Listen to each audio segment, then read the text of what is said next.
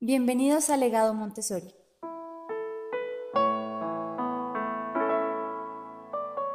Un podcast dedicado a la obra de la doctora María Montessori.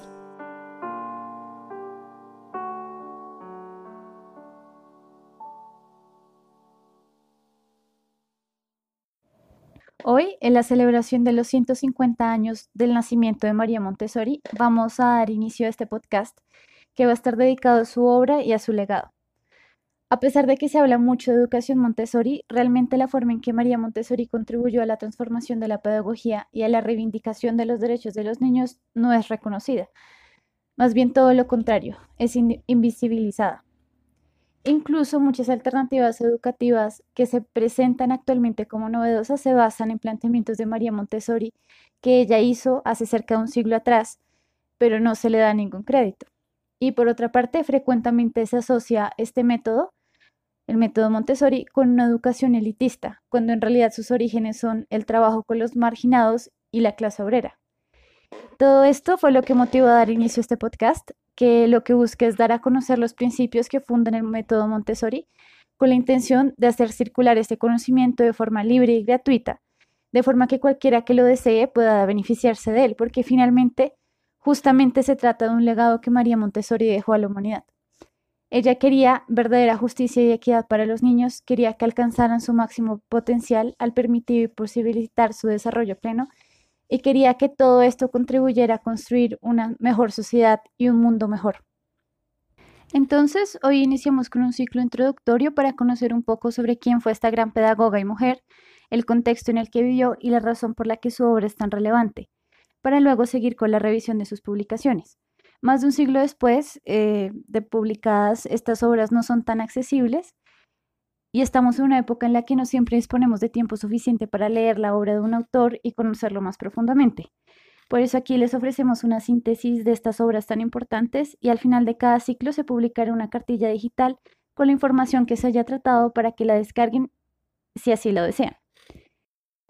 Hoy hablaremos un poco sobre la biografía de María Montessori basándonos en un texto breve de Nora Obregón que fue publicado en el 2006 por la Universidad Autónoma de México. María Montessori nace entonces el 31 de agosto de 1870 en Ancona, Italia. Descendía de una familia de la nobleza de Bolonia y su padre, Alessandro Montessori, fue un militar que luchó por la independencia de Italia. Su madre, René del Stopani, era sobrina de un gran filósofo y científico que se llamaba Antonio Stopani. Y Obregón señala en su publicación que Renidel era una gran devoradora de libros y una católica liberal. En 1882 la familia Montessori se mudó a Roma a fin de dar a María la mejor educación posible debido a sus notorias inquietudes intelectuales.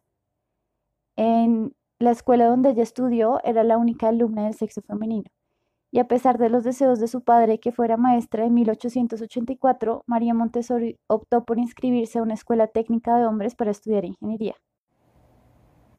Sin embargo, luego surgió en ella un interés de estudiar medicina, abandonando la escuela al cabo de un año. En 1892 Montessori empezó sus estudios en medicina a pesar de la desaprobación de su padre y el rechazo inicial del director de la facultad. Esta fue sin duda una época difícil de su vida en la que tuvo que superar muchas dificultades en un contexto donde no solo era la única mujer en la carrera en medicina, sino que llevaba sobre sus hombros la presión de demostrar que una mujer sí podía ser exitosa en una carrera que se pensaba que era exclusivamente masculina. En las noches practicaba sola sobre los cadáveres, y no fueron pocos los momentos en los que sintió desaliento. Obregón relata lo siguiente. Una noche en que María Montessori iba rumbo a su casa y se sentía muy fatigada por el exceso de trabajo y sola por el distanciamiento con su padre, por haber elegido la carrera en medicina, decidió interrumpir sus estudios. Iba atravesando por el parque Pincho, que normalmente estaba vacío a esa hora, cuando vio una mujer muy humilde pidiendo limosna acompañada de su hijo, quien se entretenía con un papel rojo del piso. Entonces regresó a la sala de disecciones de la escuela a trabajar con los cadáveres y decidió que continuaría sus estudios para poder ayudar a sus semejantes. Este episodio fue de mucha importancia para María Montessori porque comprendió que el deseo de vida y de amor no contradecían los principios de la medicina y pudo darse cuenta de que esta no es una ciencia que se limite a seccionar, separar, fragmentar y analizar con violencia. Fue así como María logró unir amor y ciencia. La misma autora nos dice también que desde los inicios de su vida profesional, María Montessori se inclinó por pronunciarse en favor de los menos privilegiados. Por ejemplo, en 1896 fue elegida para representar a la mujer italiana en el Congreso Feminista realizado en Berlín, tras lo cual su discurso, por ser tan elocuente y ardoroso, fue publicado en la prensa de varios países. Otro reconocido discurso suyo fue en Londres en el año 1900, donde se pronunció en contra de la explotación laboral infantil. Una de las etapas más importantes en la vida de María Montessori fue entre 1898 y 1899, cuando trabajó en una escuela para los llamados retrasados mentales. En aquella época no se contaba con lo que hoy llamamos educación diferencial. Los niños que padecían algún tipo de dificultad en su desarrollo eran internados en, digamos, hospitales psiquiátricos y no recibían ningún tipo de atención adecuada para superar sus dificultades en el aprendizaje o cualquier otra limitación que tuvieran. La intención de Montessori y del doctor Montesano, quien trabajaba junto a ella, era dar atención adecuada a estos niños. Montessori tuvo una relación romántica con el doctor Montesano, fruto de la cual nació su hijo Mario. El niño había nacido fuera del matrimonio en una época en que una relación extramatrimonial era motivo de condena y marginación social y cuando las mujeres en diferentes partes del mundo luchaban por acceder a una educación y un trabajo en las mismas condiciones que los hombres y en general luchaban por la vindicación de sus derechos civiles y humanos. Entonces no era solo que tener un hijo como madre soltera hubiera arruinado su carrera profesional y su vida social, sino que además, según cuentan otros biógrafos, la madre de Montessori y la de Montesano supusieron a un matrimonio entre sus hijos y planearon que Mario fuera enviado lejos para ser criado por una nodriza. Lo que querían era que su existencia no fuera sabida por nadie. Además, Montesano aceptó dar su apellido al niño con la condición de que fuera mantenido en secreto. Esta fue una época extremadamente dolorosa para María Montessori, en la que solo podía hacerle visitas ocasionales a su hijo y de hecho su sufrimiento continuó hasta que Mario ya hubo cumplido los 14 años y finalmente pudo decirle que ella era su madre y pudo estar junto a él. Continuando con los aspectos de su vida profesional, Ortegón refiere que Montessori realizó una especialización en enfermedades mentales y nerviosas y trabajó en la clínica psiquiátrica de la Universidad de Roma con niños que eran sumamente pobres y enfermos y que sufrían de diferentes trastornos mentales. A través de su experiencia con estos niños comprendió la necesidad de la realización de métodos pedagógicos para tratar los trastornos o enfermedades que padecían los niños, como verán, por ejemplo, la sordera, la parálisis y el raquitismo. En 1898 propuso en el Congreso Pedagógico de Turín un método educativo orientado a esta población que se oponía o iba, digamos, en contravía a los tratamientos que se acostumbraban en esa época que tenían un enfoque médico. Tras este congreso, ella fue invitada por el ministro de Educación Pública, Guido Bacelli, para impartir un ciclo de conferencias sobre el tema a los maestros de Roma y a partir de esos cursos se creó la Escuela Estatal de Ortofrenia, donde ella ocupó el cargo de directora entre 1899 y 1901. Su labor fue grande respecto a darle oportunidad a los niños con discapacidades, llamados entonces retardados, idiotas, anormales, deficientes o ineducables. Estos niños que estaban confinados a manicomios o que eran marginados sociales pudieron aprender a leer, escribir, sumar, multiplicar, dividir y desarrollar sus capacidades. Esta experiencia fue lo que orientó a la doctora Montessori hacia la pedagogía. Obregón nos cuenta también que María Montessori enseñaba a los niños desde las 8 de la mañana hasta las 7 de la noche y nunca tomaba vacaciones. Y María Montessori afirmaba que estos dos años de trabajo continuo con los niños fueron los que le dieron a ella su verdadero título en pedagogía. Ella misma se sentaba a trabajar con cada niño el material que ella había preparado con anterioridad y los alumnos del asilo pudieron aprender, como dije, a leer, escribir y a contar. La gente pensó que de hecho esto era un milagro porque nadie tenía fe en las capacidades de estos niños y creían que eran incapaces de aprender. Los logros pedagógicos con esta población empezaron a darle notoriedad a María Montessori y sus desarrollos se difundieron en diversos países de Europa. María Montessori también se interesó por la educación impartida en las escuelas públicas cuando notó que en las pruebas de inteligencia los niños de las escuelas públicas eran alcanzados o superados por los niños con discapacidad con los que ella trabajaba, a pesar de las dificultades cognitivas que tenían. Y después del fatigoso y exigente trabajo con los niños con discapacidad, continuó sus estudios matriculándose como estudiante de filosofía interesándose también por la psicología experimental y la antropología pedagógica, tema sobre el cual ella dio un curso libre en la Universidad de Roma. María Montessori fue encargada por el ingeniero Eduardo Tálamo, director general de un organismo que se encargaba de mejorar las condiciones de la vida en los barrios pobres, por organizar escuelas infantiles, lo que le dio a ella la oportunidad de aplicar su método con niños en condiciones de vulnerabilidad, pero que, distinto a su trabajo anterior, no tenían discapacidades cognitivas. Así, en enero 6 de 1906 se inauguró en el barrio San Lorenzo de Roma la primera Casa de los Niños, que recibió niños entre las edades de 3 y 6 años. Esta fue la primera de muchas casas de, los niños que se inaugurarían posteriormente, no solo en Italia, sino en varios países, tras ser comprobado su éxito.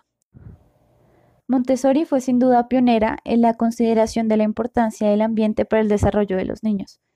Estos ambientes se caracterizaban por un mobiliario acorde al tamaño de los niños, materiales autocorrectivos que les permitían aprender a leer, escribir y contar, y estas cosas que para nosotros son muy comunes ahora, porque facilidad de acceso a materiales didácticos, fueron una innovación en esa época. La forma de educar a los niños se basaba en un disciplinamiento, rígido que no tenía en cuenta las necesidades fisiológicas ni tampoco cognitivas de los niños, porque recordemos que estamos hablando de finales del siglo XIX, principios del XX. Los desarrollos de Montessori permitieron conocer las necesidades fisiológicas y cognitivas de los niños y ella misma diseñó los materiales que les permitían a los niños satisfacerlas, aprovechar sus potencialidades y tener autonomía. Los muebles al alcance de los niños les permitían elegir por iniciativa propia el material sobre el cual trabajarían y al terminar era evidente la satisfacción, felicidad y reposo o tranquilidad que sentían los niños producto de la actividad que habían realizado. El método además tenía resultados muy favorables en niños tímidos y muy sensibles. Basándose en la observación y en el registro de lo que sucedía en su trabajo con los niños, Montessori realizaba un minucioso, minucioso estudio teórico para contrastar sus conclusiones. En los años siguientes realizó numerosas publicaciones traducidas a varios idiomas y también hizo giras mundiales. En 1911 el método Montessori se convirtió en el sistema oficial de Italia y Suiza. Incluso en Rusia se abrió una escuela Montessori en los jardines de San Petersburgo para los niños de la familia real y de la corte, pero también fueron abiertas escuelas en Canadá, China, Japón, Argentina, Corea, Hawái, México, y se realizaron entrenamientos sobre su método en Alemania, Austria, España, Francia, Países Bajos, Inglaterra, India, Italia, por supuesto, y también Sri Lanka. Su obra fue difundida ampliamente y ella se hizo muy reconocida. Obregón refiere, por ejemplo, que en 1812 Alejandro Graham Bell, quien conocía el trabajo de Montessori, le hizo una invitación para dar unas conferencias. Cuando ella llegó a Estados Unidos, le organizaron una gran bienvenida en la Casa Blanca y se hospedó en la casa del científico Thomas Alva Edison. El método Montessori fue ampliamente acogido en muy diversos países en los años posteriores y aunque fue rechazado por los regímenes de Mussolini, Hitler y los bolcheviques, la doctora Montessori recibió muchos honores por parte de prestigiosas universidades y de miembros de la realeza e incluso del Papa.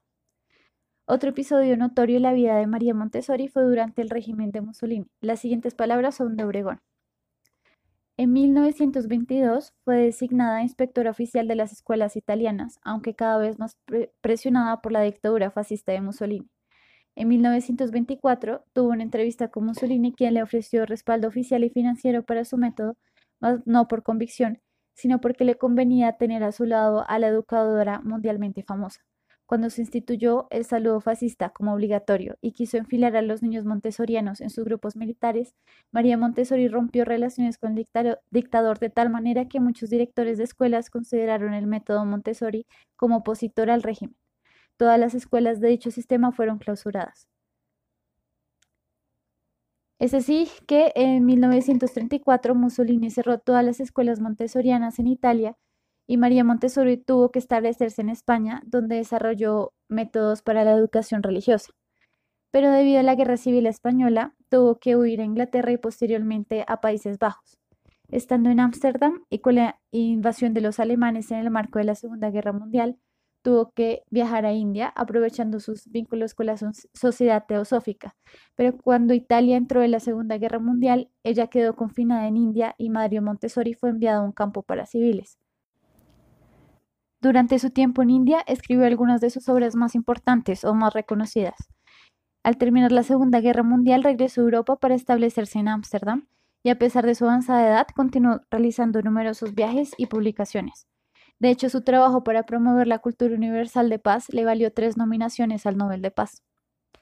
Planeaba junto a su hijo un curso de entrenamiento que sería impartido en Ghana, cuando el 6 de mayo de 1952 falleció a los 81 años. Su obra fue continuada por su hijo Mario, quien había estado a su lado acompañándola y contribuyendo a su trabajo durante las largas, largas décadas de labor incansable.